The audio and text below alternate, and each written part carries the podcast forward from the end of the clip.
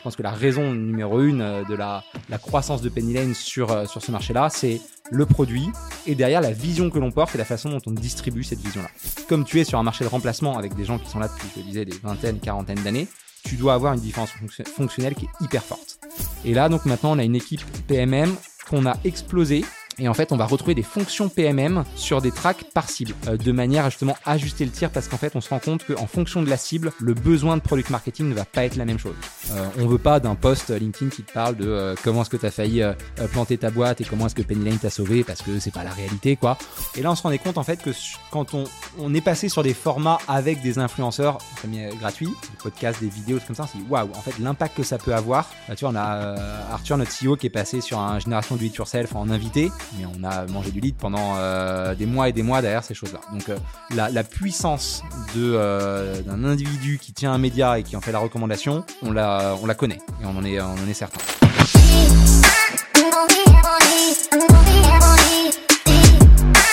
Parmi les sujets business les moins sexy pour les entrepreneurs, on trouve généralement numéro 1 la compta. C'est réglementé, c'est assez incompréhensible, mais surtout c'est obligatoire. Et quand on décide de lancer une startup sur le sujet, il faut être prêt à s'accrocher. En France, une des boîtes qui réussit le mieux l'exploit de faire un produit aussi bien adapté aux entrepreneurs, aux directions financières et aux comptables, et surtout qui rend le sujet sympa, c'est Penny Lane. Et c'est pour ça que j'ai décidé d'inviter Maxime, leur CMO. L'occasion de revenir en détail sur le challenge du marketing quand on a autant de cibles différentes, de la contrainte du marketing réglementé, de l'importance de s'impliquer dans le produit quand on traite de ces sujets, et de la communauté comme pilier de développement. Avant d'attaquer, n'oubliez pas le petit rituel, like, abonnement, étoile et commentaire, c'est gratuit, ça prend 10 secondes, mais ça fait plaisir.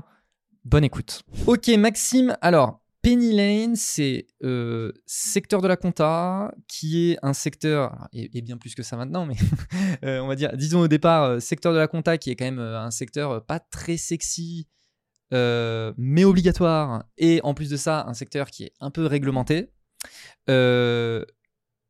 Bon, malgré ça, euh, force est de constater que c'est plutôt une belle boîte, tu vois. Euh, il y a eu une belle croissance et ça continue, etc. Pour toi, c'est quoi un peu les facteurs clés de succès de malgré ces contraintes, tu vois? Pourquoi c'est pas sexy la compta? Bah, Quand tu es un entrepreneur et que tu, tu... Je, je pense pas que les gens entreprennent parce qu'il y a de la compta à faire derrière. Ouais, non, non, mais je te pose cette question-là. Enfin, je suis, je suis arrivé il y, a, il y, a, deux ans et demi chez Penny Lane et évidemment, moi aussi, j'avais un peu ce cliché-là. Ouais. Là, euh, la compta, le comptable, euh, des outils vieillots, euh, une conduite du changement sûrement un peu difficile. les leaders de du marché, c'est un, c'est Gide qui est là depuis euh, une vingtaine d'années. derrière, ça va être des boîtes que, qui ne parlent pas forcément des ACD, des Agiris, présents, qui ont leurs leur 40 ans, je crois, cette année. Euh, donc effectivement, sujet sexy ou pas, j'en sais rien, mais en tout cas, euh, euh sujet complexe, régi par un ordre, tu l'as évoqué, donc l'ordre des experts comptables, donc très réglementé, petit marché, on parle de 20 000 cabinets d'expertise comptable en France, et donc énormément de bouche à oreille. C'est-à-dire qu'en fait, c'est un marché sur lequel tu n'as pas le droit au faux pas. Euh, et or, bah, il y a des acteurs qui sont arrivés sur ce marché-là, qui sont repartis, tu vois, cette année. Un QuickBooks, par exemple, qui te, te parle peut-être parce qu'ils adressaient également euh, le marché des TPE-PME. Euh, ils sont arrivés un peu avec une force de frappe marketing voilà, assez, assez virulente, un produit pas forcément à la hauteur. Très vite, en fait, c'est un, produit qui a pas séduit cette cible-là parce que, parce que justement, beaucoup de bouche à oreille et donc, et donc la capacité de très vite aller dans le, dans le mauvais sens. pour adresser un marché, en fait, comme celui-là, donc petit marché, marché de remplacement, parce qu'en fait, euh, comme tu le dis, c'est euh, une obligation légale de faire de la comptabilité. Donc tout le monde a un outil comptable. Euh, c'est le produit en fait qui va être la star de la boîte. et ça en fait chez Peniel on l'a tout de suite compris. On a une équipe produit qui est, qui est dense, tu vois, on est 350, 200 personnes au sein des équipes produits. Ah et donc le facteur clé de succès numéro un, c'est le produit. Comme tu es sur un marché de remplacement avec des gens qui sont là depuis, je le disais, des vingtaines, quarantaines d'années, tu dois avoir une différence fonctionnelle qui est hyper forte. Euh, et nous, la différence fonctionnelle sur laquelle on a voulu miser, c'est la collaboration entre l'entreprise et son cabinet d'expertise comptable. Euh, et donc, ce qui se passait depuis quelques années, c'est qu'on avait d'un côté des outils de production comptable pour les cabinets euh, qui étaient pensés uniquement pour les cabinets, des outils de gestion qui étaient pensés pour les clients, et on tentait de faire connecter tout ça. Et reprendre sur une feuille blanche pour des boîtes comme Cegid, comme Sage, comme ce que j'ai pu évoquer, c'est impensable. Tu vois, tu as une legacy trop trop forte. Et la chance qu'on a eu chez Penny Lane, c'est de se dire, bah, on va essayer de s'attaquer à ça. On va tout de suite recruter une très grosse équipe tech euh, avec une seniorité qui était assez élevée pour aller bah, séduire ce marché-là par le produit. Je pense que la raison numéro une euh, de la, croissance de Penny Lane sur, euh, sur ce marché-là, c'est le produit et derrière la vision que l'on porte et la façon dont on distribue cette vision-là. Ok. Focus produit. Tu penses que c'est ouais, c'est vraiment ça qui fait la diff. Et côté market, ce qui m'intéresse, c'est comment est-ce que vous vous adressez un peu ces différents challenges? Les challenges de euh, c'est pas sexy c'est réglementaire. Ouais. Euh, alors le c'est pas sexy justement on on essaye de, de rendre la profession un petit peu plus sexy, notamment dans sa dimension conseil avec des entreprises. C'est-à-dire qu'en fait, c'est pas sexy, mais quand tu parles à des entrepreneurs, je sais pas, tu as peut-être euh, toi euh, un, expert comptable à tes côtés pour t'accompagner. Qui est génial. Ben, ben, voilà, en fait. Et en fait, quand tu parles aux entrepreneurs, ils te disent Mais moi, mais je, l'aime, mon expert comptable, j'ai besoin de lui, euh, et c'est un peu mon, médecin de famille professionnel. Quoi. Donc, ben, on essaye de, de, de, rendre un petit peu plus visible, en fait, cette collaboration qui peut exister entre entrepreneurs et comptables. Et, et, après, en fait, on, fait, on essaie aussi de faire abstraction de ça. C'est-à-dire, nous, en fait, c'est notre cible des experts comptables. et eux, en fait, se posent pas la question de savoir si leur job est, sexy ou pas. et donc, on essaye de leur distribuer le message qu'ils veulent. Et encore une fois, sur un marché de remplacement, c'est un message qui est très fonctionnel. Ils ont besoin de comprendre la valeur ajoutée du produit. Et c'est également une profession qui est bousculée en ce moment par la réglementation, par de facturation électronique. On parle, hmm. voilà, il y a des acteurs sur le marché, des, des, indies par exemple qui a récemment annoncé une, belle levée de fonds, qui viennent un peu les chercher sur du remplacement. Ils disent nous on va proposer à les boîtes de remplacer la compta. Euh, donc nous, bah, on essaye justement de, euh, de, de les accompagner aussi dans la vision de l'évolution de leur métier et faire en sorte que ça soit un outil qui soit là pour les experts comptables et pour les dirigeants et pour aider dans cette collaboration-là. C'est pas remplacer l'expert comptable, c'est le bras armé de l'expert comptable en fait. Ouais, exactement. Ça, c'est le positionnement qu'on a tout de suite voulu avoir avec une stratégie qui est un peu particulière. Euh, donc Penny Lane, ça a été créé en 2020. Tout de suite, la vision, ça a été on crée une boîte tech, on sera une boîte tech qui fait collaborer le dirigeant et l'expert comptable. Par contre, on veut créer un outil de prod comptable. C'est un truc qui est quand même assez euh, dur et surtout, comme on le disait, très réglementé. Tu sors euh, enfin, des, bilans pour les entreprises, des déclarations de TVA. Euh, et donc, on ne pouvait pas dire à des cabinets, tiens, tu vas essuyer les plâtres euh, avec notre outil. Et donc, en interne, on a créé un cabinet d'expertise comptable de manière à pouvoir nous-mêmes tester les choses. Mmh. ce cabinet, il a été revendu fin 2021 pour devenir 100% une boîte tech. Et du coup, on a vraiment compris quels étaient les enjeux pour encore mieux les adresser d'un point de vue fonctionnel. Ok, donc c'est créer le, le, métier que vous essayez euh, d'aider en interne pour vraiment se rendre compte en fait des besoins au quotidien. De... Ça a été ça la première étape. Ouais, ouais, vraiment euh, ce côté euh, user test interne. évidemment qu'on n'a pas pu garder parce que tu peux pas être jugé parti quand as, Bien sûr. tu peux pas avoir le, le, concurrent de tes clients en interne. Par contre, ça a été un formidable lab et c'est ce qui nous a permis de déjà comprendre aussi la cible bien sûr. et puis bien pouvoir, bien pouvoir l'adresser. Ok, ok, très cool. Oui, en fait, je reviens sur ce que tu as dit sur le côté redonner un peu la qualité de conseil en fait du comptable que je trouve très intéressante, notamment parce que je pense, étant donné que c'est une obligation légale, quand tu es un entrepreneur, je vois bien au début que j'ai monté ma boîte, je me disais, bon vas-y, il faut, il faut que je le fasse, mes factures, mes déclarations, mon bilan, mon machin, mon truc.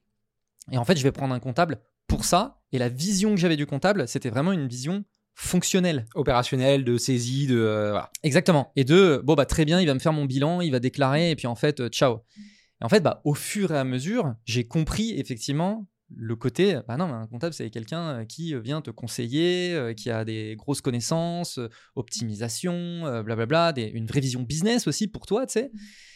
Et donc, vous, j'ai l'impression que la mission que vous portez, c'est aussi de pouvoir finalement leur dire et même dire aux entrepreneurs, non mais la vision fonctionnelle, c'est Penny Lane, il n'y a pas de galère, euh, le côté un peu opérationnel, euh, et en fait votre relation avec votre comptable, vous allez vraiment comprendre ce que c'est.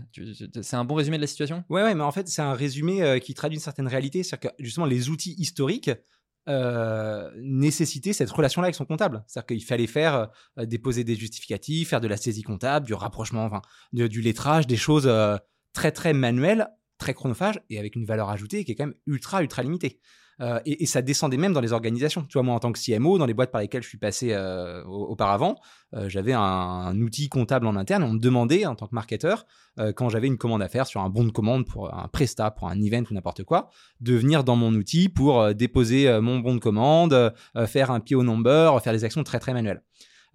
et ça, en fait, justement, avec Pennylane, ben, on vient au maximum l'automatiser.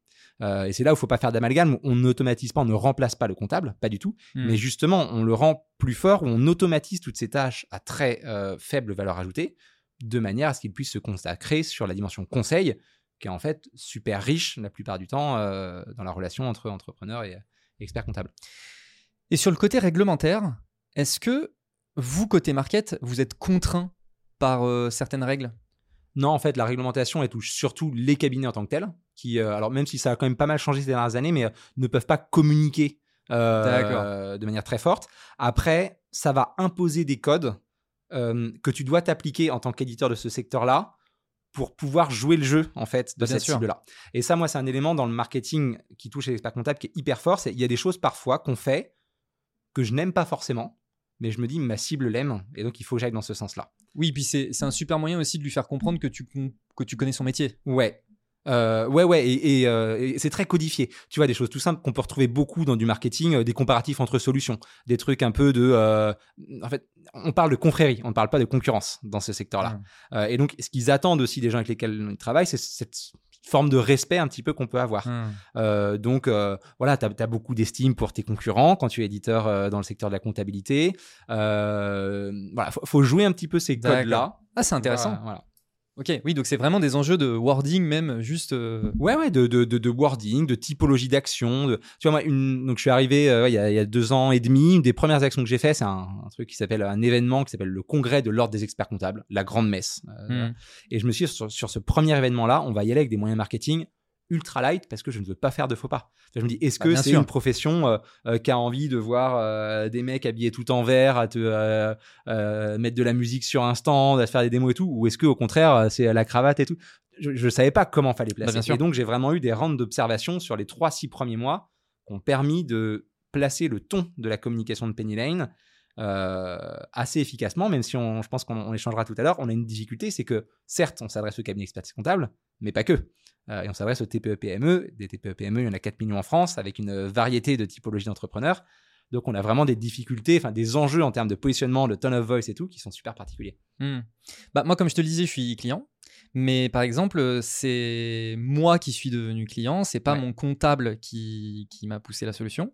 Et donc, effectivement, bah, tu as ce challenge de bon, bah, très bien, euh, vous, il faut vous positionner dans les cabinets, mais derrière, il y a des gens comme moi aussi entrepreneurs qui viennent euh, utiliser et s'inscrire à la solution, etc. Ok, justement. ce, point-là, en fait, c'est le, le, corps de Penny Lane. Dans le sens où euh, on a ce qu'on appelle l'effet flywheel, euh, dans le sens où on a deux cibles. On a d'un côté une cible cabinet d'expertise comptable qui utilise Penny Lane pour faire ce qu'on appelle la production comptable truc pas très sexy, mais en gros, ça veut dire qu'on est l'outil de collaborateurs comptables qu'ils utilisent de 9h à 19h du lundi au vendredi pour traiter tous leurs clients. Donc vraiment, euh, le truc indispensable dans un cabinet euh, où, quand tu décides de mettre en place Pennyline, ça touche des milliers de personnes. De l'autre côté, cet outil, euh, on l'adresse également à des TPE PME. Donc nous, notre cible, c'est des boîtes de 2 à allez, 300, 400 collaborateurs sur des sujets de gestion financière. Quand on parle de gestion, c'est ma facturation d'achat et de vente, ma gestion de trésor, et même mes éléments de paiement avec le compte Pro Pennyline, donc qui permet de, de, gérer toute la partie, la, partie bancaire, on va dire. Et donc, on va à la fois aller chercher à équiper des cabinets d'expertise comptable. Euh, quand on va les équiper, ces cabinets vont équiper leurs clients. Et typiquement, derrière un cabinet, tu peux avoir 100, 1000, 10 000 clients qu'on peut gagner d'un coup. Et on va aussi, en même temps, avoir une stratégie marketing qui va viser à aller chercher des entreprises en direct. Et quand on va chercher une entreprise en direct, comme toi, ben, elle va dire à son expert comptable Putain, j'utilise Lane, il faut que tu sois dessus parce que si tu es dessus, on va vraiment mieux collaborer. Et donc, bah, tu vas chercher ton expert comptable qui va ramener ses clients et donc, c'est là où on est sur un, hmm. cercle qui est, ultra vertueux. Ok, justement, je comptais aborder le sujet des deux audiences, à savoir les entreprises d'un côté, les comptables de l'autre. Euh, donc, on a bien compris comment s'y prendre et un peu cette. Euh, vous, votre objectif, c'est justement de pouvoir un peu créer cette flywheel et de donner le pouvoir aux entreprises d'en parler aux comptables et aux comptables de pouvoir facilement border euh, leurs clients, j'imagine. donc ça, c'est aussi des enjeux produits, etc. Mais derrière, comment vous, au niveau du marketing, tu vois, acquisition, ouais comment ça se traduit, même sur des sujets, tu vois, d'organisation interne, etc.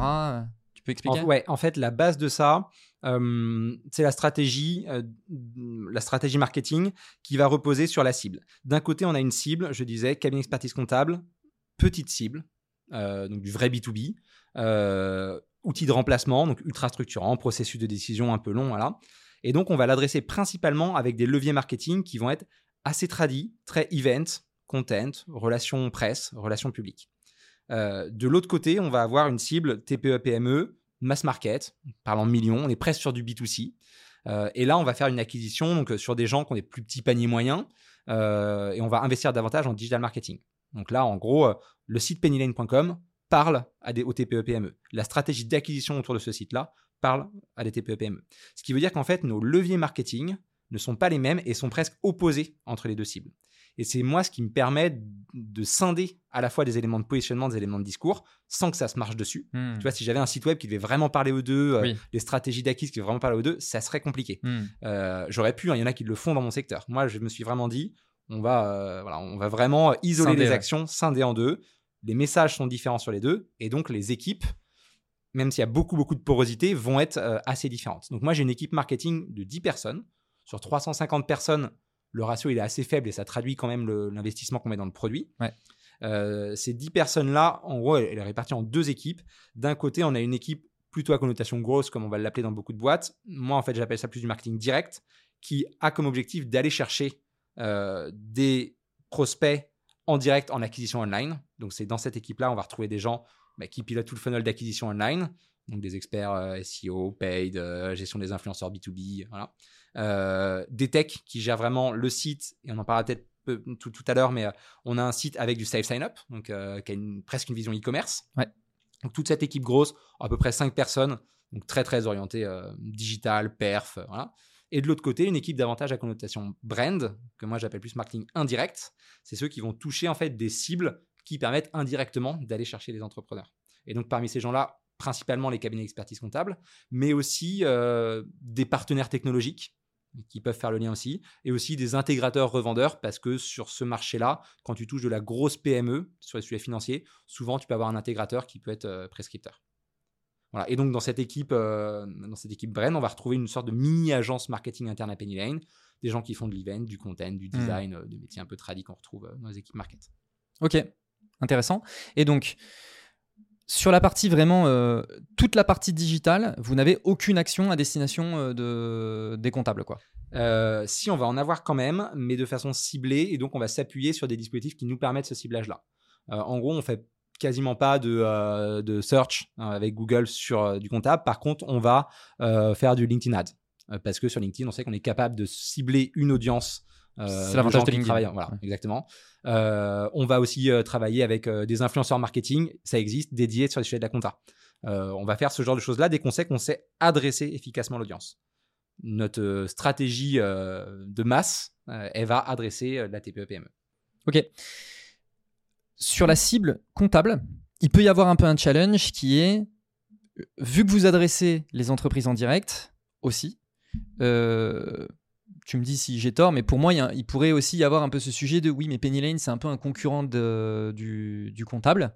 Euh, et notamment parce que tu disais que dans votre écosystème, il y a aussi des acteurs qui se positionnent en on remplace les comptables. Euh, donc vous, comment est-ce que vous adressez un peu ce challenge de faire comprendre aux comptables que vous êtes partenaire, vous n'êtes pas, euh, pas concurrent, tu vois? Enfin, vous n'êtes pas confrère. euh, bah, faut leur dire en fait. Faut leur dire, faut leur dire, faut leur dire, faut leur redire. Euh, c'est une profession aussi qui a une particularité, c'est qu'elle est explosée géographiquement. C'est sa force aussi, c'est voilà, t'en as euh, partout. Et euh, on est un peu dans le cliché où, euh, enfin moi je suis, je suis de province, donc je j'ai pas pas de sujet à aborder ce, cliché-là, mais où le- l'expert comptable de, Bretagne, de Lozère ou d'Alsace, c'est pas le mec qui ouvre son LinkedIn tous les matins et il suffit pas de quelques posts LinkedIn pour faire passer ces messages-là. Donc on a vraiment besoin d'avoir une grosse présence terrain en région de manière à partager ce message-là. Euh, ce message, c'est lequel? C'est on est un éditeur de production comptable et donc on est l'outil pour ton cabinet euh, et on est là en fait pour t'aider à, euh, à- à- à conduire le changement que tu vas avoir besoin de faire dans les prochaines années parce que la digitalisation elle est là, parce que tes clients ils sont en train de s'équiper d'outils de gestion, parce que les banques, les néobanques, elles sont en train d'arriver sur ton sujet et elles vont te bouffer si en fait toi tu, tu ne t'équipes pas. Euh, et donc on est et, et c'est pas qu'un message, c'est la réalité, c'est ce qui nous anime au quotidien. On est là pour aider cette profession là quoi. Euh, et évidemment les premiers mois de Penny Lane, les premières coms qu'on a eues, bah, il y a eu euh, le bas de combat dans euh, ce truc-là. Voilà, en- encore un nouvel acteur qui pense que la compta peut être remplacée par de la techno et tout. Ce n'est pas du tout notre positionnement. On vient en complément de, jeux, de gens qui le font. Indie est peut-être la boîte la plus connue sur ce sujet-là qui va adresser les indépendants. Très bien. Moi, je pense que sur ce segment-là, ils ont une carte à jouer. Par contre, je ne crois pas du tout au fait que la techno puisse vraiment remplacer la partie compta, parce que comme on l'évoquait au début, la compta, c'est certes des sujets de saisie, tout ça, qui peuvent être remplacés, mais la dimension conseil, euh, Oui, oui, oui. elle a son importance. quoi. Et après, la particularité aussi avec un acteur comme Indie ou Abby, euh, c'est que quand tu es indépendant, freelance, voilà, micro-entreprise, ce n'est pas une obligation. Tout à fait. Il y a déjà la dimension réglementaire voilà. et la dimension complexité aussi de ce que tu peux avoir et, tout ce qui va être lié à, tes sujets d'investissement qui ne sont pas les mêmes quand tu as des salariés, des bureaux. Des... Tout à fait, tout à fait. Ok. Et donc, tu l'as mentionné rapidement, mais sur la partie website, entreprise, etc., vous avez une partie très euh, product-led, euh, self-sign-up, euh, etc. Et donc, sur la partie comptable, quand tu disais on a des actions terrain, est-ce que ça veut dire que vous avez des commerciaux qui vont se rendre dans les cabinets, toquer aux portes, etc. Alors, on ne tourne que sur l'inbound. 100% du business Penny Lane, euh, inbound. Quand on inbound, c'est au sens large, hein, c'est-à-dire euh, toute la partie TPE-PME, c'est que de l'entrant, euh, et la partie euh, cabinet expertise comptable, de la même manière, mais comme les TPE viennent des cabinets expertise comptable, tu vois, c'est là, on a créé en fait un truc super vertueux, mais donc on fait, on fait pas de chasse, c'est ça ce que je veux dire, on fait, fait pas de prospection. donc ça répond en partie à, à la question, donc on n'a pas de gens qui vont frapper à la porte des cabinets, par contre oui, on a des gens qui sont présents en région. Euh, c'est une profession sur laquelle, si tu veux l'adresser, le relationnel est hyper fort. Euh, je veux pas tomber dans le cliché, c'est pas des gens que tu as besoin de rincer au resto, c'est pas ça l'idée, mais c'est des gens qui ont besoin de, savoir justement que tu bosses pour eux, que tu n'es pas un concurrent, que tu es un partenaire de long terme, euh, parce que en fait, euh, le cabinet qui achète son Penny Lane, c'est l'outil qui met entre les mains de, tous ses collaborateurs. C'est super structurant. Donc nous, en fait, on a une équipe commerciale côté cabinet qui, oui, est structurée géographiquement. Euh, je sais pas, on a dû diviser la France en 12 à peu près, avec, euh, avec une présence dans chacune des régions. Ok, top. Je me permets une petite pause dans l'épisode pour vous présenter Bulldozer, l'entreprise derrière la production de ce podcast. Bulldozer est un collectif spécialisé en marketing et growth. Et notre job, c'est de maximiser la performance marketing et commerciale des entreprises sur l'ensemble de leur funnel, de la génération de leads à leur conversion, puis leur rétention. Pour ça, on s'appuie sur différents leviers, le premier étant notre pool de plus de 200 experts qui composent le collectif et qui nous permettent d'adresser des sujets aussi divers que la demand gen, l'outbound, le SEO, les RevOps, etc ainsi qu'une méthode de travail scientifique, data-driven, et qui exploite ce qui se fait de meilleur en termes d'outils et technologies. On a accompagné plus de 200 clients depuis notre création en 2022, et parmi nos références, on trouve des super boîtes comme Aircall, Salesforce, Exa ou Mooncard, pour ne citer qu'elles. Si vous aussi, vous souhaitez faire de votre marketing non pas un simple générateur de leads ou de notoriété, mais bien un générateur de revenus, je vous mets un lien vers notre site internet en description. Écrivez-nous, je pense qu'on peut faire de très belles choses ensemble. Allez, on reprend. Sur la partie euh, product-led, Ouais. On avait discuté dernièrement où en gros tu me disais que un des enjeux de l'équipe market, au-delà de la partie vraiment purement acquisition, etc., c'était notamment de sublimer le produit. Tu avais utilisé cette expression, j'avais beaucoup aimé, donc c'est pour ça que je me l'étais noté. Un de votre job, c'est de sublimer le produit. Bon, évidemment, encore une fois, vous avez un enjeu product-led. Donc j'imagine que d'un point de vue market et notamment sur les enjeux growth, bon bah voilà, c'est euh, comment est-ce qu'on onboard, comment est-ce qu'on facilite la prise en main de l'outil, etc., etc. Mais du coup, comment est-ce que vous, l'équipe market, vous travaillez au quotidien avec votre équipe produit, sachant qu'en plus, comme tu disais, euh, c'est deux tiers des effectifs, quoi. Donc, euh. ouais. euh, donc ouais, sublimer le produit. En fait, si je te fais le parallèle, je trouve que moi, les stratégies marketing vont être très différentes entre eux situées sur un marché d'équipement ou un marché de remplacement. Avant Penny Lane, je bossais dans une boîte qui s'appelle iAdvise, connue dans la, tech en France. Euh, iAdvise, on, enfin, ils proposent toujours euh, des outils conversationnels pour les sites e-commerce. Euh, moi, je suis rentré dans cette boîte-là dans les années 2010. C'était un marché d'équipement. Aucun site ne proposait euh, du chat comme on l'appelait à l'époque sur son site. Et là, tu avais un marketing qui était un marketing de démonstration de valeur. Ce que tu avais besoin de faire passer comme message, c'est mets en place ce truc-là, tu vas gagner des points de conversion, tu vas gagner de la satisfaction client, et donc voilà, tu as besoin de t'équiper. Penny Lane, marché de remplacement. Toutes les boîtes doivent faire des factures, doivent piloter leur trésor. La réglementation impose à beaucoup d'entre elles de tenir leur compta. Tous les cabinets comptables euh, doivent avoir un outil. Donc tu viens remplacer quelque chose qui de toute façon existe déjà. Au pire, c'est Excel. Mais donc voilà. Et donc il faut absolument que ton prospect comprenne la valeur ajoutée qu'il va avoir.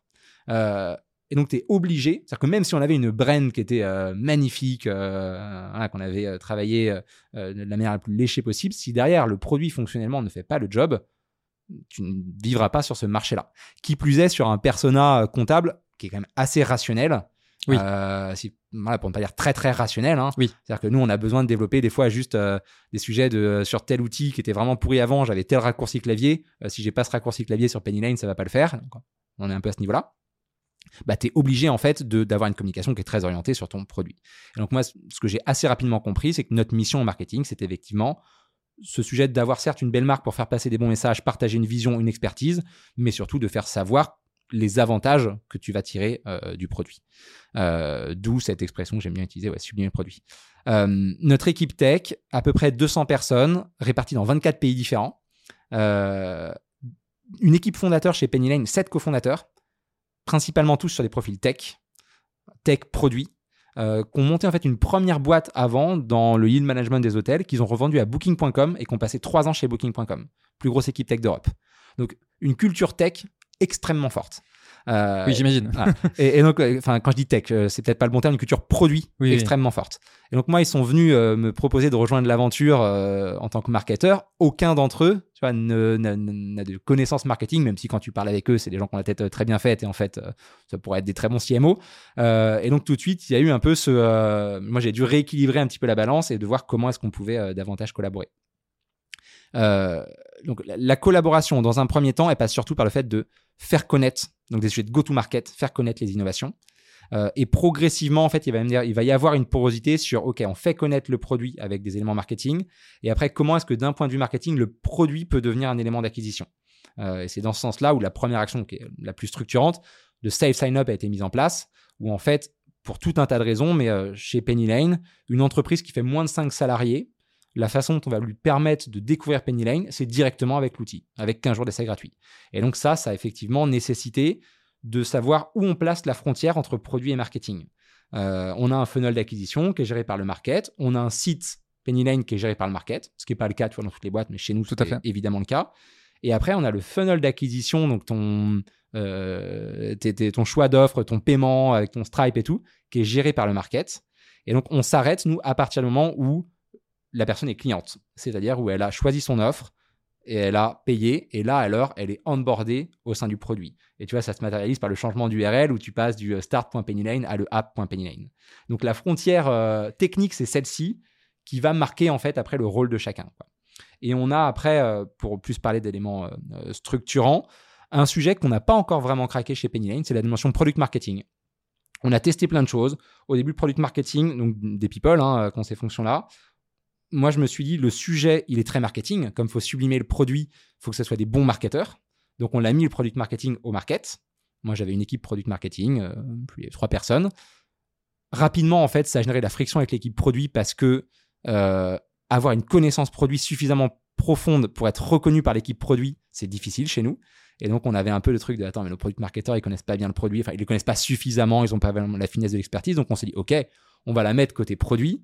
Et là, forcément, bah, on a un petit peu eu euh, l'effet inverse où on est tombé sur une communication qui était très, très euh, euh, user, très à destination, très usage et un peu pas assez go-to-market. Et là, donc maintenant, on a une équipe PMM qu'on a explosée. Et en fait, on va retrouver des fonctions PMM sur des tracks par cible. Tu as un PMM dédié à euh, la cible euh, euh, TPE, un PMM PME, un PMM expert comptable, de manière à justement ajuster le tir parce qu'en fait, on se rend compte qu'en fonction de la cible, le besoin de product marketing ne va pas être la même chose. L'expert comptable, justement, c'est vraiment un sujet d'usage, s'assurer qu'il a compris toutes les fonctionnalités. Rationnel. Voilà, parce que c'est son outil du quotidien, alors que la TPE, c'est plus un product marketing externe où il va falloir faire connaître euh, davantage le, produit. Ok, intéressant. Euh, j'ai fait un épisode avec Marion, euh, Head of Product Marketing de YouSign, donc les personnes qui connaissent mal la, fonction de product marketer qui est quand même assez complexe à envisager. J'invite les gens à aller écouter l'épisode. je suis curieux de voir comment cette fonction-là évolue dans les prochaines années. Je Moi aussi, en fait, et c'est pour ça que je l'ai invité, c'est parce que j'ai l'impresration qu'on est un peu dans un tournant sur cette position-là. Mais tu vois, je trouve qu'on en fait, il se passe beaucoup de bruit autour de ce métier-là. Euh, j'ai l'impression qu'il y a peu de boîtes qui ont trouvé vraiment la place juste de cette équipe-là. Et euh, voilà, il y a des choses. Est-ce que c'est pas le rôle du product manager? Est-ce que c'est pas le rôle du marketeur? Est-ce que vraiment c'est Enfin, est-ce que vraiment c'est un métier à part entière? Est-ce que euh, je, vais me faire des ennemis en disant ça, mais très très curieux de aller dans, dans 3-5 ans de voir ce que devient ce métier-là. Alors pour l'anecdote, du coup, Marion m'expliquait que donc chez Usain, typiquement, ils ont eu le sujet de au départ c'était une équipe market, et maintenant c'est une équipe product. Ouais. typiquement. Et donc, ils, ont changé. Euh, mais ils ont changé en développant aussi les différentes fonctions de l'équipe, enfin, les, différents, euh, les différentes responsabilités de l'équipe. Je, t'enverrai le. Parfait. je t'enverrai l'épisode. Euh, très bien. Et donc, vous, au quotidien, il y a une frontière avec l'équipe product. Tu disais notamment la partie self-sign-up, etc. Mais vous devez forcément collaborer, puisque bah, votre rôle, c'est de sublimer le produit. Comment elle se fait la collaboration? Ouais, donc bah, je vais euh, rebondir à l'inverse de ce que j'ai dit, mais cette équipe PMM, elle est là pour créer justement un peu le tampon entre les deux équipes. C'est-à-dire que quand il y a euh, de l'innovation euh, qui arrive sur... Donc nous, on fonctionne beaucoup par, par track cible. TPE, PME, expert comptable. quand il se passe des choses sur ces tracks-là, qu'il y a des choses qui vont sortir, on a une équipe PMM qui est là pour créer la matière première, pré-mâcher en fait le discours fonctionnel. Donc c'est-à-dire qu'on a une vulgarisation de de la fonctionnalité qui va sortir ou, euh, euh, ou des premiers éléments graphiques, de spec, de choses comme, ça, qui est mis à disposition de l'équipe marketing. Enfin, qui est mis à disposition, à disposition d'ailleurs de plusieurs équipes. Parce que cette matière première-là, elle va se distribuer différemment dans les équipes où on va avoir, par exemple, une équipe support client qu'on appelle Education qui va s'approprier ce contenu-là pour en faire du contenu vision éducatif on va voir une équipe marketing qui va s'approprier ce discours-là pour en faire du contenu externe ou alors pre-sales pour, pour l'équipe de vente. Euh, donc on a vraiment voilà, quand même cet élément, ce milieu de terrain qui va euh, distribuer les ballons de manière à, être, euh, à rendre tout le monde efficace. Ok. côté data, Qu'est-ce que vous, vous regardez dans l'équipe market? C'est quoi vos objectifs? C'est quoi les, trucs sur lesquels vous avez un peu des obsessions et vous vous dites c'est le truc à optimiser? Ouais. donc, on, je vais répéter les choses, mais marché de masse, donc cycle de vente très court, donc beaucoup de clients chaque jour. Et donc, en fait, on a un pilotage qui est quotidien. Euh, et on va suivre en fait du MRR quotidien.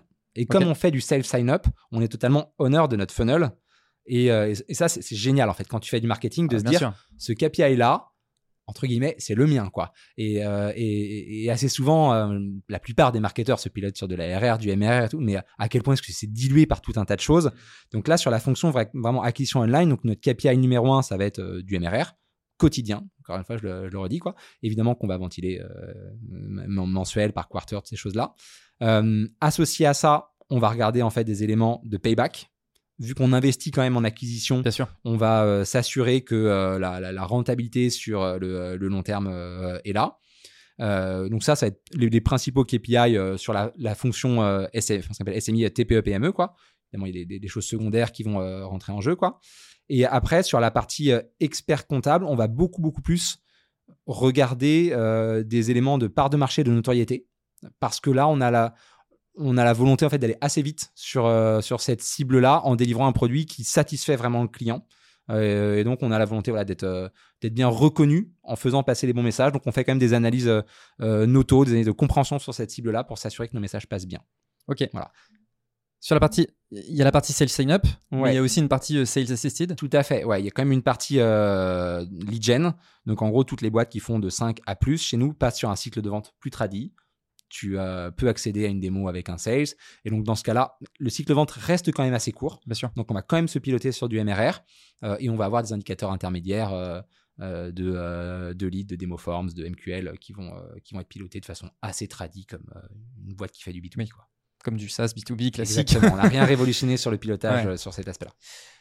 Le fait que ce soit des conversions qui soient rapides, est-ce que tu penses que c'est notamment le fait que finalement vous avez une solution qui est au final pas très chère, tu vois, on n'est pas en train de payer un truc euh, des milliers d'euros euh, chaque mois, bon ça reste quand même au pire j'essaye, je vois et puis si ça prend pas, j'arrête. Tu penses que ça c'est un truc qui aide aussi là-dedans? Ça aide forcément, mais je pense que la raison numéro une, c'est que sur cette cible-là, l'acheteur et l'utilisateur.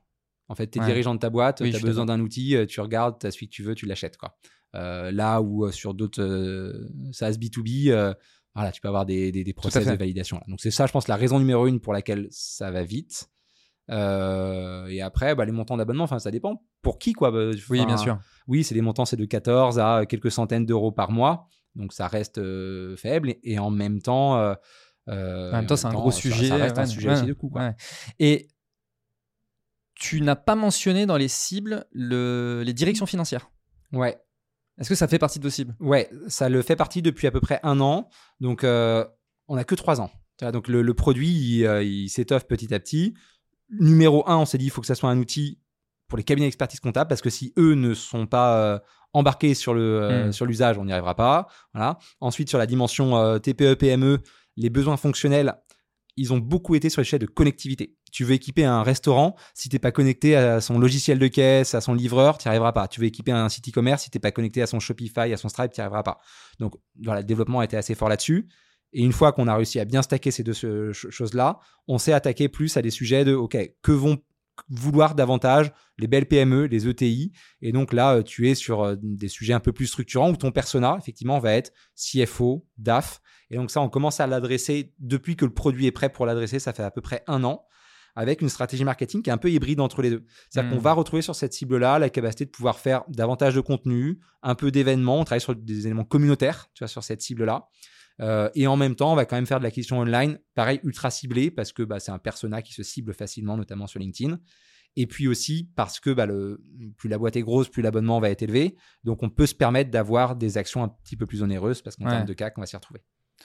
De toute façon, LinkedIn, d'un point de vue euh, targeting, c'est juste parfait, quoi, tu vois. Peu importe ta cible, en fait, c'est juste. Euh, si elle est sur LinkedIn, en fait, euh, le targeting, il est top, quoi. Oui, oui, si elle est sur LinkedIn. après, je pense qu'on est le cliché de ceux qui sont sur LinkedIn et que tout le monde n'a pas notre ah bien sûr. usage quotidien. en fait, moi, c'est un peu Moi, d'ailleurs, je suis surpris d'apprendre qu'il y a pas mal de comptables. Tu disais tout à l'heure qu'il y a pas mal de comptables sur LinkedIn. J'avoue que je suis un peu surpris, tu vois, typiquement. ouais, ouais, si, si, parce que parce que ce sont des confrères, parce qu'ils sont fédérés justement, parce que parce qu'en fait c'est aussi un métier où tu as énormément d'actualité financière, donc euh, qui fait beaucoup de veille. Euh, et, alors cette veille-là, elle est structurée par des choses un peu old school. Enfin, le forum est très présent, par exemple, dans la, dans la profession comptable, comme on Ok, intéressant. Euh, et tu as quelques influenceurs et tout, et qui s'expriment principalement sur LinkedIn et sur Facebook. Tu as des groupes Facebook. je crois le, le plus gros cercle d'influence de la comptabilité en France, c'est un groupe Facebook. Euh, donc voilà. Hyper intéressant. Donc il faut rentrer dans ces codes-là. Après, il faut absolument accepter que bah, c'est pas exhaustif, tu n'as pas toute ta cible dessus. Et en fait, euh, bah, quand tu exclus le fait de dire je peux pas aller la chercher sur du search, sur Google, enfin sur tout ce qui existe, je peux pas aller la chercher sur LinkedIn, bah, c'est là où tu commences à devoir être un petit peu plus créatif ah bah, et à sur d'autres leviers. Et moi, c'est ça ce que j'adore chez Pennyline, c'est l'exhaustivité des sujets marketing. Justement, moi j'aimerais bien aborder deux sujets, enfin en fait, il y, a trois sujets, mais on va les faire dans l'ordre. Hein. C'est communauté, influence, event. Euh, communauté. Vous avez, vous travaillez euh, votre sujet euh, communautaire, et vous aussi, vous avez, alors je ne sais pas si on peut appeler ça un forum, mais en tout cas, vous avez un, espace sur le site où les users peuvent poser les questions, il y a des échanges, etc., etc. Donc vous avez essayé de travailler un petit peu ce truc-là. Le sujet de la communauté, ça fait rêver plein de boîtes, notamment en B2B, mais euh, très très peu de boîtes arrivent vraiment à craquer le truc. C'est quoi un peu, euh, tu vois, si tu devais un peu donner ton playbook ou tes apprentissages ou un peu les, tu vois, les différentes étapes par lesquelles vous êtes passé là-dessus, tu, comment tu décrirais ça? Euh, j'ai le sentiment que la communauté elle fonctionne quand tu as un produit qui est pas nice to have, qui est vraiment l'outil quotidien, tu vois, de, de ton persona. Euh, typiquement, alors c'est moins le cas peut-être maintenant, mais moi il y a une époque où HubSpot était le truc un peu central. Euh, voilà, la dimension communautaire liée à HubSpot, j'y aurais adhéré. Euh, je me suis déjà déplacé sur les événements inbound d'HubSpot. nous, on, a pris justement ce parti que la dimension communautaire, on est là à travailler sur la partie CFO et comptable. Mais sur la partie TPE-PME, je ne sais pas si les gens ont envie de rejoindre une communauté Penny Lane et de contribuer. En tout cas, on n'a pas misé là-dessus. Donc, première chose déjà, c'est s'assurer que sa cible est en adéquation avec le fait de vouloir euh, un peu faire partie et faire savoir qu'elle fait partie de ses, users. Deuxième chose, c'est identifier les champions. Euh, et les champions, ils n'en font pas beaucoup. Mais euh, les champions, c'est ceux qui, de toute façon, sont déjà actifs avec toi. C'est ceux qui te posent beaucoup de questions en support client, par exemple. c'est ceux qui, que tu as identifiés, qui parlent un peu de toi sur LinkedIn, sur autre, sur autre et tout. et, et mettre des systèmes de ranking pour ces gens-là. Que ceux-là, en fait, bah, faut les alimenter, faut des systèmes de badge, faut des systèmes de récompense, faut euh, euh, dans ta communauté, voilà, tu as, des VIP et puis tu as des, des newbies, il faut l'assumer parce que c'est comme ça que ça marche. Euh, donc nous, c'est un peu ça ce qu'on a, ce a fait au début. Et après, bah, évidemment, il y a le sujet de la ligne édito de ta communauté. Si c'est juste une communauté pour parler de ton produit, de ça marchera un, peu moins. Nous, on s'est dit, on va essayer de travailler une communauté en mettant en avant des sujets d'expertise qu'on peut apporter au cabinet sur des choses qu'ils n'ont pas l'habitude de voir. On va leur parler marketing, on va leur parler RH, on va leur parler recrutement, pour essayer de, l'animer et essayer d'y apporter du, euh, du contenu. Donc, la communauté aujourd'hui, c'est concentré sur euh, les comptables? Ouais, c'est nos users clients côté comptable.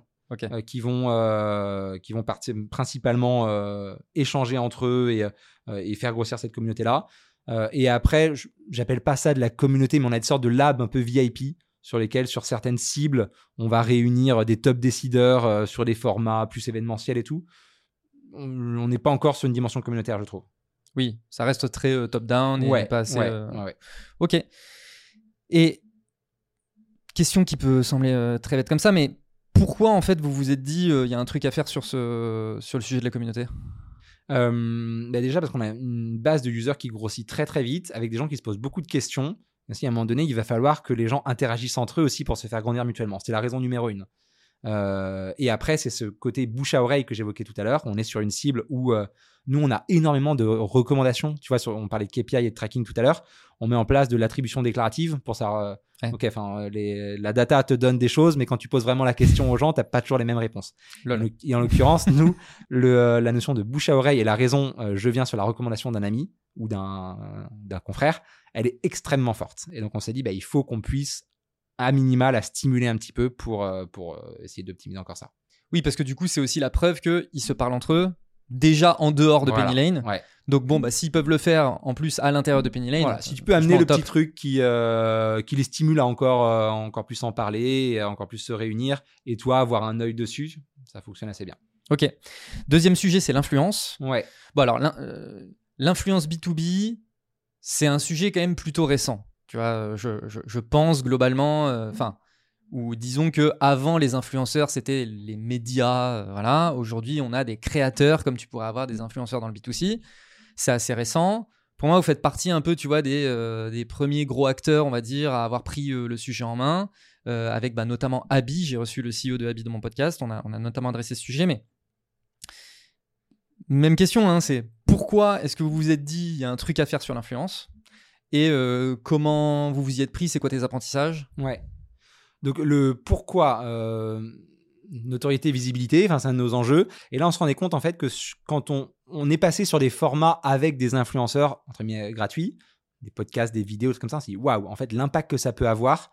Euh, tu vois, on a Arthur, notre CEO, qui est passé sur une génération do it yourself en invité mais on a mangé du lead pendant euh, des mois et des mois derrière ces choses-là. Donc euh, la, puissance euh, d'un individu qui tient un média et qui en fait la recommandation, on la on la connaît et on en est certain. donc ça c'est la, raison numéro une. On s'est dit à un moment donné il va falloir tester un peu ce ce modèle-là et donc quand les gens commençaient à vouloir monétiser les choses, on s'est dit pourquoi pas pourquoi pas tester. On est passé par des régies d'influenceurs. on a mis un budget qui est au global raisonnable. Quand tu rentres au détail et que tu vois ce que prend chacun, tu peux te poser des questions. Mais on s'est dit, de toute façon, on y va, on teste et on, mesurera la perf. je reviendrai dessus. Mesurer la perf, pour nous, c'était quoi? On avait mis quelques codes, des choses comme ça. On s'est dit, on va voir le trafic que ça nous envoie, on va voir l'impact que ça peut avoir euh, sur des éléments. Ça, c'était principalement sur LinkedIn. Donc, est-ce qu'on va euh, caper un peu plus en, follower LinkedIn Deux mois après, je me dis, mon Dieu, j'ai mis une pièce dans la machine de ce que je déteste sur LinkedIn.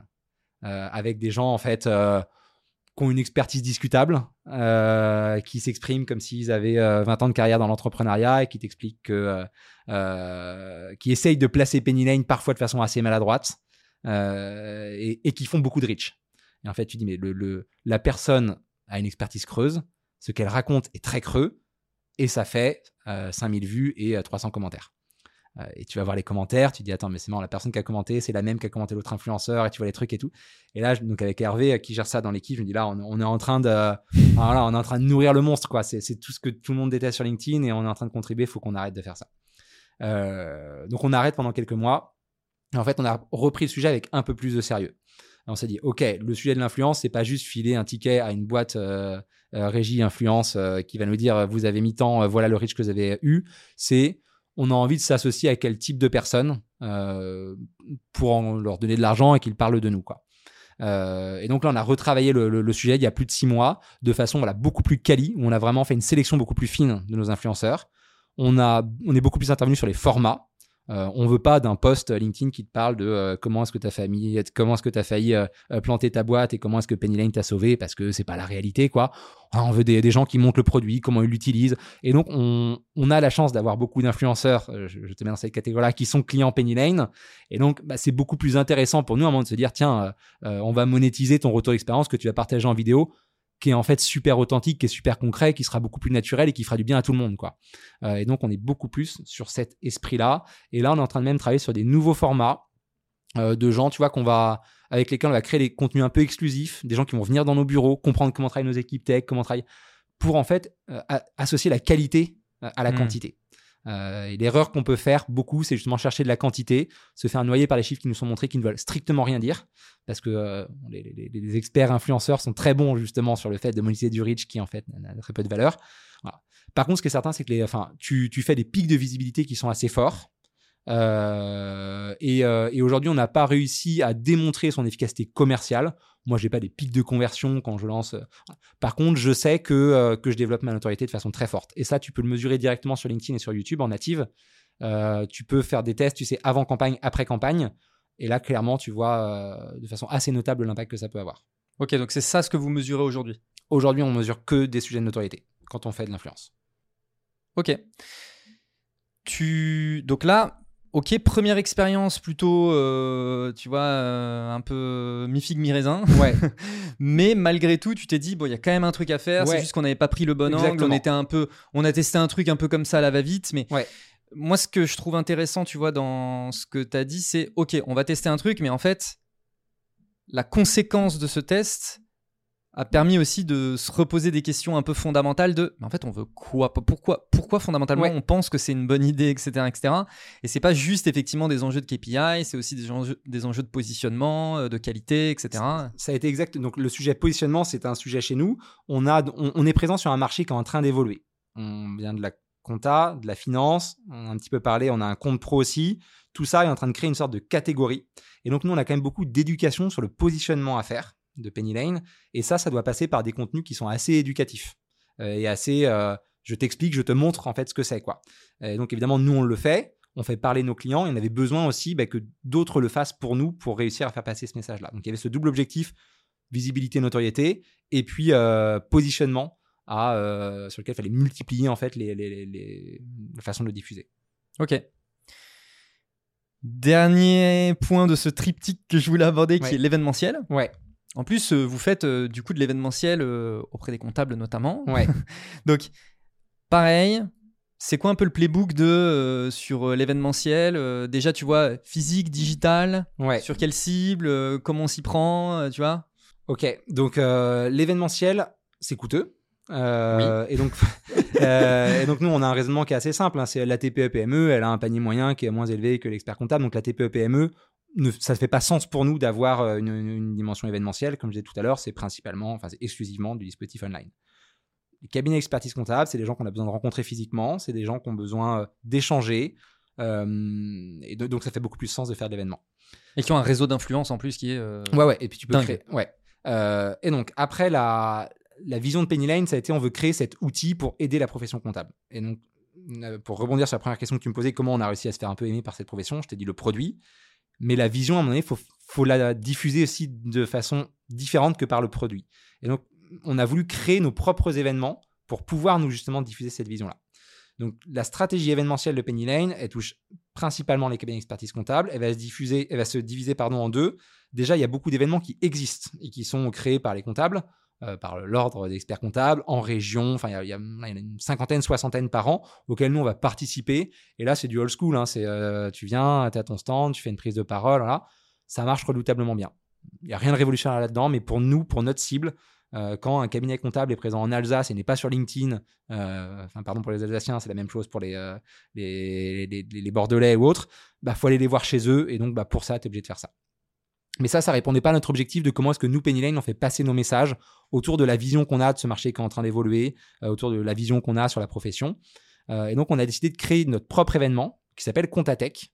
Euh, ça va être la troisième édition là en 2024, qui est un projet qui est ultra ambitieux, puisqu'on se dit qu'on veut être en fait l'événement qui parle de l'innovation de la comptabilité par la tech et d'essayer de rassembler un maximum d'acteurs là-dessus. C'est né d'un constat qui est assez simple, c'est que les experts comptables sont super bousculés en ce moment par plein de questions qui font peur. Ils ont peur de, en fait, ils ont peur de disparaître euh, parce qu'ils ont peur de la digitalisation qui vient remplacer une partie de leur boulot, parce que le métier est pas sexy et donc ils ont du mal à recruter les gens et qu'en fait sans people, bah, ils font pas tourner la boîte.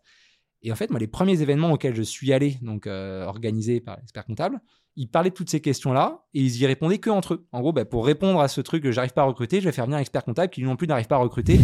Et je dis, mais en fait, euh, c'est un écosystème qui est quand même très fermé, un petit peu trop auto-centré. Mais ce serait génial de faire un événement où on fait venir des gens qui ne viennent pas de la compta et qui ont les mêmes problèmes. Ouais. Ça, c'était la vision de base de Contatech, de se dire on va un peu leur faire prendre de la hauteur. Voilà. Euh, et après, on a mis un peu euh, tout, tout le, playbook. C'est ça, c'est comment est-ce qu'on peut aligner toutes les planètes pour que cet événement soit vraiment un truc qui te change de ce que tu as l'habitude de voir. Ça se passait à Station F parce que c'est l'univers de la tech, parce Mm. que voilà, c'est l'innovation. Euh, on a fait venir des speakers que tu voyais nulle part sur d'autres événements de la compta. Euh, je sais pas, on a eu des sportifs, on a eu Alain Bernard, on a eu Claude Onesta, on a eu des gens de la musique, on a eu des, des gens comme ça. Mais en fait, qui ont les mêmes problèmes. Tu vois, le- un- on avait Pascal Nègre d'Universal Music, que moi j'ai eu sur scène. Bon, parler de digitalisation euh, d'une profession quand tu as été aux commandes d'Universal Music, tu sais de quoi tu parles. Ah bah c'est clair, ouais. Voilà. Quand ils te disent euh, on a du mal à faire bosser euh, des jeunes et des vieux ensemble, Claude Onesta, qui a été entraîneur de l'équipe de France de hand sur quatre générations, il sait ce que c'est aussi. Oui. Et donc c'est ça l'ADN, tu vois, de cet événement qu'on a créé, euh, qui marche, euh, qui marche plutôt bien. Donc le playbook, c'est ça, c'est euh, vouloir avoir son propre événement pour faire passer son positionnement, trouver le petit euh, facteur différent qui fait que ton événement il va être un peu sexy et que justement bah, tu vas aider aussi par ça à rendre la profession un peu plus, euh, un peu plus sexy et trouver le bon ratio entre je participe à des événements qui existent déjà et je fais les miens. Ok, intéressant. Moi, ce que te- il y, a- un truc que je trouve particulièrement intéressant, c'est le nom de l'event, Ouais, Contatech. ouais, Parce qu'en fait, un truc que tu as dit plusieurs fois, c'est les comptables, ils ont peur de la tech. ouais, Parce qu'ils se disent que ça va les remplacer, etc. Et toi, tu fais un event que tu appelles Contatech, tu vois, où Ouais. vraiment tu essayes de montrer que non, non, mais en fait, c'est bien, on va réunir justement ces deux trucs. Et, et nous, c'est justement notre vision c'est non, non, c'est pas du tout euh, la tech est l'ennemi de la comptabilité. Au contraire, c'est machin. Et déjà, euh, enfin, déjà, rien que ça, tu vois, c'est assez intéressant de montrer un peu ce lien. Et après, j'ai l'impression que effectivement, tout ce que vous êtes en train de faire au travers de cet événement, c'est justement montrer comment est-ce qu'on peut réconcilier ce que les comptables voient plutôt comme des ennemis, tu vois. ouais. Alors en fait, Contatech, deux objectifs. Quand j'étais chez iAdvise avant, j'avais créé un événement qui s'appelait Conversation. Et moi, je trouve que la dimension événementielle en propre, c'est super important qu'elle vienne traduire ton expertise et ton positionnement. Je comprends pas, tu vois, les boîtes qui. Je, je voulais pas l'appeler Penny Lane Day. Je voulais pas l'appeler iAdvise Day. C'est pas ça l'idée, quoi. Sinon, ça veut dire que je suis hyper auto-centré sur moi-même. Et je- si je veux incarner un sujet, bah, prends le mot le plus court sur le sujet et, euh, et fais-en ton sujet, quoi. Et tu vois, c'est un événement, mais demain, ça peut être un média, en fait. Ça peut être. euh, Tout à fait. ça peut être un podcast, ça peut être un bouquin, ça peut être. Voilà. Donc, euh, Contatech, à la base, c'est ça. C'est on veut. Penny Lane, nous sommes la Contatech. Ultra euh, euh, manque d'humilité de dire ça, mais euh, c'est. Oui, mais c'est euh, l'ambition, en c'est- tout cas. Exactement, c'est l'ambition. Et après, effectivement, c'est de se dire, euh, ça permet de cadrer un sujet, on parle d'un sujet qui est celui qui pique un petit peu, et on va essayer de faire en sorte qu'il pique un peu moins à la fin de celui-là, Mm. en ayant euh, euh, réussi à prendre de la hauteur. Ok, très très cool. Là, en ce moment, on voit globalement dans le secteur de la tech, les gros enjeux du moment, c'est autour de la rentabilité.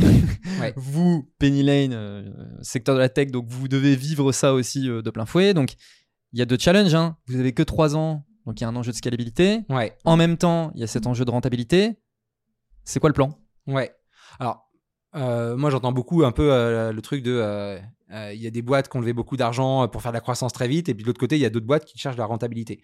Moi, j'ai toujours été dans l'univers des scale-up. Je connais pas de CEO euh, qui ne sont pas sur une logique quand même d'efficacité commerciale et notion de rentabilité.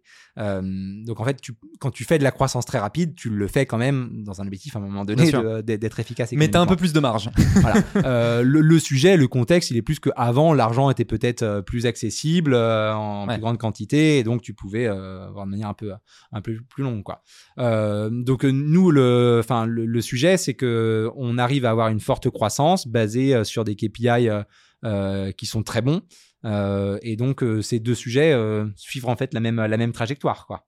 Euh, donc euh, aujourd'hui, l'hypercroissance de Penny Lane euh, repose principalement sur euh, son efficacité commerciale. Et donc forcément, les deux sujets euh, sont super connexes. Donc c'est pour ça que tu disais une des datas que vous traquez beaucoup, c'est le cake payback. C'est ça en fait. Voilà. Pour, enfin, euh, oui, il y a des moments où euh, sur des sujets de conquête de marché, de lancement, tu vas être sur cette phase de je recherche beaucoup de parts de marché, j'investis dans les outils marketing qui euh, au début ne vont pas être rentables parce que je teste des choses. Mine de rien, au bout de deux ans, si tu n'as toujours pas trop identifié Ouais. euh, quels sont euh, les, les sujets sur lesquels tu es particulièrement efficace. Voilà. Donc après, en fait, là, on rentre sur des phases d'optimisation qui sont des sujets euh, d'optimisation de marge, d'optimisation de, de CAC, justement, de tes actions marketing, euh, d'optimisation people, euh, ou euh, t'assurer d'avoir vraiment les gens sur les bons sujets, aux bons endroits, machin, mais qui, est la trajectoire normale, je pense, de toute D'une société normale. Exactement, exactement. Voilà. Oui. Euh. La chance qu'on a eue, effectivement, c'est que euh, on a certainement été créé à une période où euh, l'argent était plus accessible Ouais. et donc la capacité peut-être d'aller plus vite que ce qu'on aurait pu le faire si on s'était créé trois ans après. Ok. Côté market, équipe market, qu'est-ce que, enfin, J'entends bien hein, que depuis le début, vous avez quand même cette vision euh, efficacité commerciale, etc. etc. mais il n'empêche que effectivement, le fait que l'argent soit euh, moins disponible, que Penny Lane a levé de l'argent, etc. J'imagine que côté market, il y a quand même euh, des choses qui ont un petit peu changé, notamment sur la dernière année. Ou pas? Non, franchement, pas tant que ça. Ok. parce que ça fait aussi parler, à partie de notre ADN, de tout de suite parler payback, de tout de suite parler CAC. Et puis, enfin, c'est ce que je trouve aussi excitant dans le métier du market, c'est de chercher des choses qui marchent, quoi. Et pas juste d'investir pour investir. Euh, en ayant l'avantage, comme tu disais, vous êtes contributeur direct du revenu, il y a le sell sign-up, euh, des conversions tous les jours, etc. Ça, a peut-être accéléré. le sell sign-up, c'est pas un truc qu'on a fait dès le début. Et quand on s'est dit à un moment donné, il bah, faut qu'on optimise l'efficacité commerciale, on passait une heure à parler avec des gens euh, qui avaient des projets qui allaient leur coûter 14 euros par mois. Ça, ça marche peut-être pas trop. Bon, hmm. bah, on a accéléré un peu plus sur le sales sign-up et on a essayé de le rendre encore plus efficace. Euh, donc, tu vois, tu as eu des choses comme ça qui, de toute façon, auraient fait partie des plans qu'on a peut-être accéléré pour, euh, pour se rendre plus sain sur ces sujets-là. Et après, je pense que les sujets, ils ont plutôt été people, euh, où en fait, sur les ambitions qu'on pouvait avoir sur les sujets de recrutement, on, s'est peut-être donné un peu plus de temps. Hmm. et, voilà, on est moins euh, on est moins lettre au Père Noël dans, dans ce qu'on veut avoir comme équipe et on le fait de façon beaucoup plus euh, mesurée, euh. Dernier sujet que j'aimerais adresser avec toi, c'est le côté multiproduit. Et notamment, il y a un sujet, on en parlait en off un petit peu avant, c'est vous, vous avez pris une trajectoire avec le produit qui est d'abord un outil de gestion comptable, etc. Et puis ensuite, vous êtes venu, on va dire, vous développer sur le secteur bancaire, parce que maintenant, il y a un compte pro euh, au sein de Penny Lane. Euh, à l'inverse, d'autres acteurs comme Conto ont suivent un peu une trajectoire inverse, c'est-à-dire ont commencé par euh, se développer sur le secteur bancaire et aujourd'hui sont en train de développer des, sujets, des outils de gestion. concrètement, comment est-ce que vous, vous cherchez déjà à développer cette partie-là? C'est quoi un peu le plan là-dessus? Et comment est-ce que vous venez justement travailler sur des positionnements différenciants? Tu vois c'est des acteurs comme Conto. Euh, donc euh, Conto Shine enfin tu vois il y en a plein en fait des néobanques qui euh, bah, qui commencent à s'intéresser au sujet de la gestion. Mmh pas encore au sujet de la compta mais au sujet vraiment de la, gestion de je peux faire mes factures je peux faire de la pré-comptabilité voilà. Et des acteurs qui viennent du sujet de la compta bah, qui commencent à distribuer des services financiers pour les clients et pour les cabinets d'expertise comptable, pour qu'ils puissent les proposer à leurs clients. Et tout ça, en fait, ça traduit la création d'une catégorie. ce sujet de l'OS financier, euh, c'est un vrai sujet. On le voit émerger dans les pays euh, anglo-saxons et je pense vraiment que c'est euh, le défi de positionnement qui nous attend là dans les, quelques années à venir. moi, je trouve ça excellent. C'est-à-dire que c'est une nouvelle forme de concurrence qui, est, assez saine parce qu'elle va amener de nouveaux usages pour les entrepreneurs et pour aussi les cabinets d'expertise comptable. Alors après, ben, comment on se différencie? C'est des questions de, posture et de vision. La finalité, à un moment donné, bah, c'est tout va se regrouper autour du même sujet. Euh, faire sa gestion, c'est-à-dire faire sa facturation, tenir sa compta et avoir son compte pro se passera au sein d'un seul et même OS.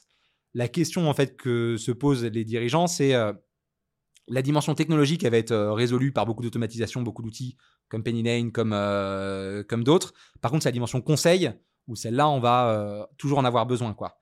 et donc, au-dessus de son OS financier, est-ce que je veux plutôt que mon conseil soit distribué par des experts comptables ou est-ce que je veux plutôt qu'ils soient distribués par des gens du secteur bancaire? Je pense que c'est ça ce qui fera la différence en fait sur le marché demain. Et nous, le retour qu'on a quand même, c'est que pour des TPE, PME, le médecin de famille, euh, c'est l'expert comptable euh, et c'est auprès de lui qu'on a besoin de, bien pouvoir échanger. Euh, donc voilà, en tout cas, ouais, il y a des boîtes qui commencent à bouger et à amener de la porosité. Ça traduit la création d'une catégorie des modèles de vente qui sont très très différents. Tu vois, tu citais un Conto, euh, un Shine aussi pour comparer. Ces deux boîtes-là investissent beaucoup en acquisition directe parce qu'elles vont chercher leurs clients par de l'investissement marketing euh, grand public très très fort. Là où nous, un Penny Lane, on a plus le parti pris de travailler pour les, pour les experts comptables. Donc on leur crée le compte pro qui va euh, leur faciliter vraiment la vie et le quotidien, qui va leur permettre aussi de vendre peut-être demain des services financiers à leurs clients, de manière à, à faire de ces gens-là les meilleurs prescripteurs pour toucher euh, le tissu économique. Donc c'est aussi des, modèles d'acquisition qui sont très différents. Et donc on voit bien aussi que le sujet du positionnement, c'est pas que d'un point de vue messaging, mais c'est aussi un modèle de distribution, tu vois. Avec ouais complètement, complètement, parce que euh, euh, en fonction de qui est ton bras droit en fait dans Bah ta ouais. distribution, tu ne portes pas les mêmes messages. C'est pour ça qu'on voit pas, euh, tu vois pas Penny Lane euh, à la télé comme tu peux voir des acteurs bancaires à la télé parce que leurs modes d'acquisition ne sont pas du tout les mêmes. Je pense aussi que, tu vois, les, le, le- encore une fois, j'en reviens à ce que je t'ai dit en intro sur le fait que le secteur de la compta, c'est peut-être un secteur qui est pas sexy, etc. etc. Je pense que c'est, en fait, euh, tu, tu me fais aussi prendre conscience peut-être que euh, c'est un secteur qui est mal compris. Tu vois, globalement par les fait. entrepreneurs. Je pense que c'est encore une fois mal compris. Et je te disais que pour moi, au début, un comptable, c'était quelqu'un qui allait gérer mes factures et puis euh, qui allait euh, rentrer dans les cases, tu vois, compte zéro, machin truc. Ouais. Bref, et me faire mon bilan. Alors que c'est un métier de conseil, blablabla. Alors que le secteur bancaire, tout le monde a une banque. C'est un secteur qui fait déjà de la pub en télé depuis extrêmement longtemps, etc. Donc euh, la compréhension, déjà ne serait-ce que la compréhension du produit, du secteur, etc. est absolument pas la même. Donc Ouais. naturellement, les leviers, euh, tu vois, tu, tu peux beaucoup moins faire du mass market et de la télé, Ouais. etc. Tu vois. Alors après, bah, le, le cliché du comptable, je pense qu'en France, on aime bien l'entretenir. Euh, le cravate chemisette, euh, crayon dans la pochette, voilà, le, le Jean- le Jean-Claude convenant de caméra café, quoi. Ouais.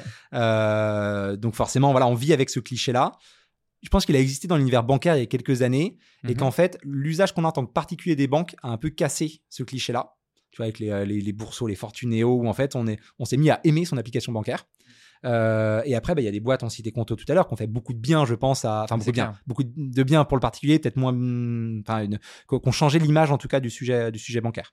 Euh, et euh, je sais pas si sur la compta, il y, y a besoin de le faire, tu vois, il y a peut-être moins besoin, et si, euh, et si vraiment ça bougera dans ce sens-là, en tout cas, je te rejoins complètement pour se dire que c'est un, un secteur qui est mal compris. Moi, le premier, j'avais vraiment de gros clichés dessus. Et, euh, et en fait, je trouve ça assez passionnant de voir le rôle que jouent ces gens-là, euh, assez cachés en fait auprès de- du tissu économique, euh, du moins en France, où la compta est super, super complexe. Et, euh, et c'est assez cool en fait de bosser pour une boîte qui, euh, qui s'attaque à, à un sujet comme celui-là, enfin d'un point de vue market-com. C'est génial de se dire, euh, Ah ouais, c'est clair. voilà, au moins il y a, y a de quoi faire, quoi. Ah bah c'est un beau challenge, je suis Ouais. 100% d'accord. Et en plus, comme on l'a dit, quand tu parles avec des entrepreneurs et que tu leur demandes alors ton comptable et tout, bah tu vois, moi c'est comme je t'ai dit, moi j'adore mon comptable, tu vois, enfin vraiment. Et donc tu vois, il y a un peu cette espèce de paradoxe entre oui, bon bah tu vois, Jean-Claude Convenant, et en même temps quand tu parles aux entrepreneurs, ah mais moi je l'adore en fait mon comptable. Et donc tu sais, il y a quand même un espèce de challenge pour Ouais. ah bah allez, on va, on va vous aider à, à montrer aussi cette facette de votre métier, quoi. Enfin, c'est quand même Ouais. euh, hyper cool. T'as, un vrai cliché à, à- à casser. Alors après, c'est un cliché qui est parfois malheureusement entretenu dans certains cabinets où c'est quand même assez tradit dans l'organisation d'équipe. Oui. Euh, et donc, euh, voilà, malheureusement, tu as des gens qui ont des boulots euh, où euh, les étapes sont difficilement euh, difficiles à Mhm. passer. C'est des gens qui ont fait 8 années d'études pour être expert comptable. hein. Donc, tu as aussi ce truc très fermé. Voilà. Euh, mais, euh, mais pourtant, tu vois, c'est des gens qui souffrent d'une vraie difficulté à recruter dans ce secteur-là. Et il va falloir quand même que les choses bougent déjà chez eux en interne pour que ça puisse euh, euh, davantage euh, transpirer et, euh, et- et- et qu'un jour ça arrive jusqu'au grand public de se dire euh, c'est un métier qui me donne envie et c'est des gens avec lesquels j'ai envie de collaborer. Ok. C'est quoi les prochains challenges euh, de développement pour euh, Penny Lane et pour euh, l'équipe market là? Euh, donc on, on est présent que sur le marché français. Euh, ça va être le cas encore euh, pour les, les, les mois et années à venir parce qu'on a vraiment envie de craquer complètement le playbook de l'acquisition d'un marché et d'aller au fond des choses. On a vraiment à cœur de, de satisfaire nos, utilisateurs et donc de ne pas amener du défocus qui pourrait faire baisser la satisfaction. Donc on va vraiment s'assurer que ça marche vachement bien sur le marché français et euh, et il y a de quoi faire. Euh, on a ces sujets, tu disais, du multi-produit. Moi, tout mon objectif, c'est que justement ce multi-produit demain ne devienne qu'une seule catégorie. Si je te reparle d'un HubSpot, il y a euh, il y a 10 ans, bah, c'était du multi-produit parce que c'était euh, du CRM, de l'email, du social media, de l'au- de l'automatisation, de et c'est devenu du marketing automation. Moi, j'aimerais que dans 3-5 ans, bah, on se dise pas Penny Lane, c'est du multi-produit, mais Penny Lane, c'est du je n'ai pas encore le terme, mais c'est- de l'OS financier. Je sais pas si ça marchera auprès de toutes les TPE, ce terme-là. Donc, on a un vrai défi de positionnement et de compréhension autour de cette création de catégorie. Euh, et puis après, bah, on a un enjeu de, euh, de scalabilité. Quoi. Il y a 3 millions de TPE PME en France, on en équipe à peu près 100 000. Euh, c'est bien, mais euh, il y a de quoi encore- Mais il y a de quoi faire, complètement. Ouais, ouais. Ok, très cool. Eh ben écoute, Maxime, merci beaucoup d'avoir partagé tout ça. Avec plaisir, merci pour ton invitation. Euh, les personnes qui veulent euh, te contacter, euh, te suivre, c'est LinkedIn, on en a C'est- parlé. ouais, tout à fait. C'est LinkedIn. Je vis à Nantes. Euh, Voilà, donc euh, je suis à Paris euh, très souvent, mais euh, n'hésitez pas s'il y en a qui font partie de ces régions-là et qui veulent euh, un café ou, euh, ou échanger ensemble avec plaisir. Très bien, bah, le message est passé. Merci encore. Merci à toutes les personnes qui ont écouté l'épisode. N'oubliez pas, like, commentaire, blablabla. Et on se retrouve à la semaine prochaine. Ciao. Just